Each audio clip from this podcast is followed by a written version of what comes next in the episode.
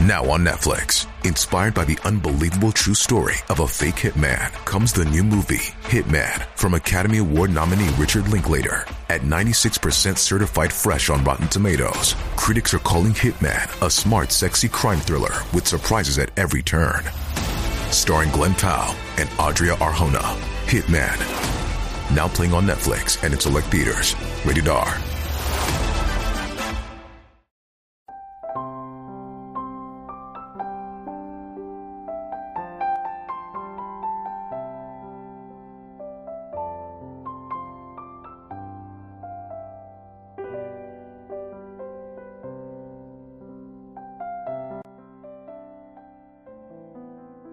帝王术，让下属化为犬马，任凭我们颐指气使。一，何为帝王术？所谓帝王术，就是极少数人掌握的学问，永远不会让大众知道。比如下面六个小例子，看看能领悟几个。一，大量使用小人，同时收集小人的把柄。然后告诉小人有人检举你，让小人害怕，借机控制他。总结就是六个字：用小人杀小人。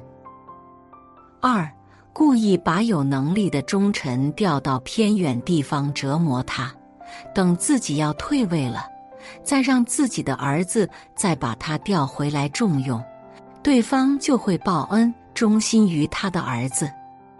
三，打断有本事人的腿，再给他一副拐杖，再让他感恩。故意让心腹陷害有能力的臣子，把他打入绝境，然后自己再去救他，让他对自己感恩戴德。四，自己缺钱了，故意刺激让一些小人去贪污受贿，等到大臣贪的差不多了。然后抄大臣的老窝，最后都是自己的。五，自己想报私仇了，故意告诉自己身边的小人，小人就会千方百计的替你解决，然后抓住小人的把柄，让他永远保守秘密。六，为什么一定要养小人呢？首先，小人有把柄。可以随时杀掉，而好人没有把柄，自己想动他的时候却动不了他。这就是帝王术，永远只能在极少数人中流传。二，世界有三套逻辑，我们一定要记住，知识分为三个等级。第一等是鸡汤，大家信手拈来。比如培训课和各种短视频里的内容。第二等是绝学，传内不传外，需要深度学习才能吸收。第三等是帝王术，就是天机，天机不可泄露，永远不会流落民间。也因此，世界有三套逻辑。第一套是显性的。针对普罗大众，教他们老老实实的做一颗韭菜。第二套是中性的，针对有匠心的人，让他们成为一个有价值的人。第三套是隐性的，针对极少数谋局者，帮他们更好的管理好世界。尤其是第三套逻辑，只能在帝王家流传。帮助他们管理好世界，需要极高的缘分才能接触到这个层面的知识。比如张良就是得到了黄石公的真传，才帮刘邦得到了天下。世界始终被百分之一的人拨着走，他们掌控了世界的真相和底层逻辑，剩余的百分之九十九的人。总是生活在鸡汤里，看到的都是各种假象。每次等这些人一觉醒来，发现自己又被收割了，世界又变了。二十三个阳谋与三个阴招。我给大家介绍十三个阳谋，三个阴招。玩转了这十六招，所有下属都会俯首帖耳。一十三个阳谋。一惠世恩。汉高祖刘邦本是一个街头混混出身，为什么韩信、张良？萧何这么多英才为之所用，就是因为刘邦懂得恩威并重之道，特别是施恩之术，刘邦运用的炉火纯青。刘邦和项羽斗得不可开交的时候，韩信的力量举足轻重，他倒向谁，谁就能胜利。项羽派人来拉拢韩信，韩信说：“汉王解依依我。”推事使我，我怎么能背叛他呢？所以，领导者对下属要学会施恩，比如为下属争取待遇，下属需要帮助时而热心相助等。二会留面。春秋时期，楚庄王有一次大宴群臣，特别安排两个宠姬出来助兴。直到黄昏仍未尽兴，楚王乃命点烛夜宴。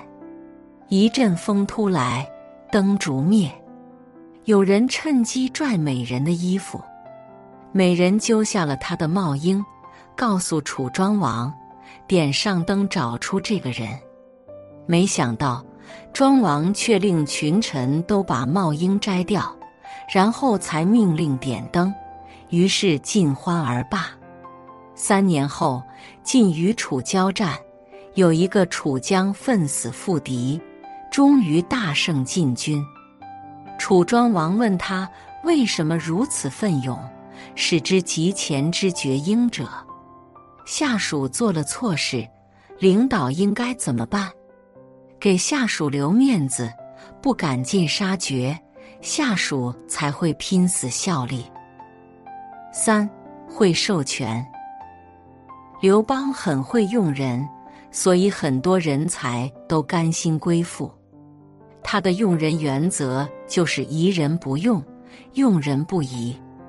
项羽亚父范增对项羽忠心耿耿，好几次差点要了刘邦的脑袋，给刘邦添了不少麻烦。陈平给刘邦献了一个离间计，刘邦感觉可行。立刻拨给陈平十万金，这事你就看着办吧，不用再事事请示了。很多人说陈平道嫂受金，人品不行，可是刘邦依然对陈平信赖有加。通用电气总裁韦尔奇说过：“管得少就是管得好。”一个领导者要想把团队管好。必须要学会授权。四会笼络。严凯泰在台湾玉龙集团做总经理时候，一个副总的儿子考上了大学，他买了一块年轻人喜欢的手表相送，说：“不是给你的，是给你儿子的。”副总不解，他说：“你儿子考上了大学。”这是对他的奖励，一块小小的手表感动了三个人。副总儿子想，老爸在公司肯定很受重视。副总夫人想，老公好优秀。副总想，总经理让我在家人面前好有面子，把员工家人的心买进来。领导者懂得这样的道理。就能够驾驭和使用一流的人才。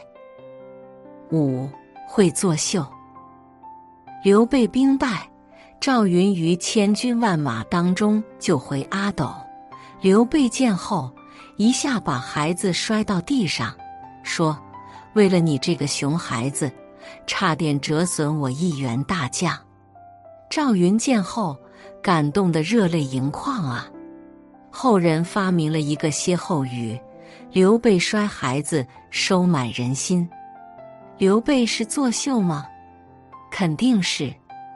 但是这个秀做得好，企业管理中，领导者也要学会作秀。比如出现事故，不问财产损失多少，先问下属受伤没有，下属能不感动吗？六会暗示。一个高明的领导者，即便想让下属感激自己，也不会竹筒倒豆子直来直去，那样显得自己功利心太强，也不会得到下属的尊重。而是通过暗示，巧妙的表达自己的对下属的恩宠，这样既维护了领导的形象，又传递了信任的暗号，可谓一举两得。比如在提拔任用干部的时候，领导说：“小李，你工作很努力，成绩也是有目共睹，我和公司都是看在眼里的。”最近是敏感时期，你要注意团结身边的同志，千万不要给我捅娄子哟。简单的几句话，下属就会心照不宣。七会分钱。河南汤阴岳飞庙有一副对联：“自古英雄谁无死，第一功名不爱钱。”岳家军为什么所向披靡？因为岳飞不爱钱，会分钱。岳飞不蓄私财，总是将朝廷的赏赐都分给手下的将士，深受士兵爱戴。所以每次作战，士兵无不奋勇争先。作为一个领导者，不会分钱，就不会领导团队。团队做出了成绩，公司给了奖励。领导如果都揽在自己怀里，舍不得与大家分享，谁能为你卖命呢？八会关心，《资治通鉴》记载，吴起刚当将军的时候，每每与士兵同时共卧，士兵吃什么，他也吃什么；士兵没水喝，他也坚决不喝。所以在士兵中。很有威信。有一次，一个兵士腿上长了疽疮，吴起二话不说，俯下身子就为士兵吮吸疮毒，兵士们无不为之动容。可见，领导者关心下属的疾苦冷暖非常重要。一个小小的举动，就会让下属感激涕零。九。会表扬。美国 BNA 银行总裁考利说过一句话：“中国的古老俗语里隐藏着伟大的智慧良言一句三冬暖。”这也是我的座右铭。领导者要善于发现别人的长处和做出的努力，懂得鼓舞他人。有时简单的一句赞美和表扬。便会丰盈一个人的心灵，激发出他们无比的热情。表扬下属有五个核心要点：一是要快，做得好，马上表扬；二是要具体；三是要态度诚恳；四是要当众表扬，必要时可进行表彰；五是不能降低标准。分内的工作是应该做好的，不宜进行表扬。十会谈心。光武帝刘秀大破铜马军之后，封降姜为列侯，但降者不放心，担心刘秀是否出于真心。刘秀采用安抚之计，令降者各归其本部，继续统领原来兵马。刘秀本人则轻骑巡行各部，无丝毫戒备之意。这样一来，大家都相信了，并说：“大王推以之宏心，置他人之腹中，我们怎能不以死相报呢？”现在推心置腹，更多的是指交流沟通。领导者适当的与下属交交心，会起到意想不到的效果。十一会让功。曾国藩带兵攻下太平天国的都城南京后，李鸿章前来迎前道贺。曾国藩赶紧率领弟弟曾国荃等一众将领出来迎接。李鸿章说：“恭喜老师成就不世之功。”曾国藩说道：“这都是有赖于你呀！”一句话把李鸿章说的心花怒放。试想，曾国藩如此会做人，下次再有事，李鸿章肯定乐于相帮。作为一个领导，一定要记住，功劳永远是大家创造的，千万不可贪天功为己有。十二。会揽责。晋国玉官李黎审案时，于误信下属，致使一人冤死。真相大白后，李黎准备以死赎罪。晋文公说：“主要错在下面的办事人员，不是你的罪过。”李黎说：“我是官，他们只是听差。再说了，我和他们的俸禄也不一样。”如果将责任推到下面的办事人员身上，那不是领导者所为。说完，伏剑而死。领导勇于替下属承担责任，在员工中才会树立起威望，大大提高团队的战斗力。十三，会画饼。企业管理离不开目标激励，目标是什么？就是一张让人垂涎欲滴的大饼。作为一个领导者，一定要会画饼。画饼就是描绘蓝图，制定战略愿景目标，为员工指明奋斗的方向。丹阳的朋友李乔恩就是一位画饼高手。三十年前，他的影视集团还很弱小时。他便通过自信的谈吐、创业的激情和伟大的愿景，让著名导演德尼克莱尔放弃了国外年薪三十万美元的高薪工作，而加入了他的团队。二三个阴招。兵法云：“以正合，以奇胜。”若要彻底让下属化为犬马。任凭我们颐指气使，还得会三个阴招。一，愚化智力。禁止接触新思想，主要在于两个关键节点：一是从空间方面禁止，限制出入控制；二是从时间方面禁止，也就是除了吃饭睡觉的时间，其他时间都被工作或领导占据。选择性输出知识文化，组织或单位领导会选择性将有利于管理的知识文化传授给下属，使下属不能全面接触到各种有关的知识文化整体，就是说不能自由选择吸收相关的文化知识。洗脑是道德训化，一是单位价值观同化，二是感恩同化。不断给下属灌输感恩道德训话，其实是在灌输施舍性道德价值，要下属承认他们所获得利益均为单位或领导施舍的结果，所以必须感恩，否则就会被剥夺一切。原本是平等的价值交换，却扭曲为单方面施舍。二，弱化能力。安排其级别较低职位，对于如果说能力比较强的下属，给其安排级别较低的职位，即是打磨其傲慢性格，同时也在于使其能力丧失机会施展。安排其不擅长的工作，对于某些方面能力突出，但存在偏科严重的下属。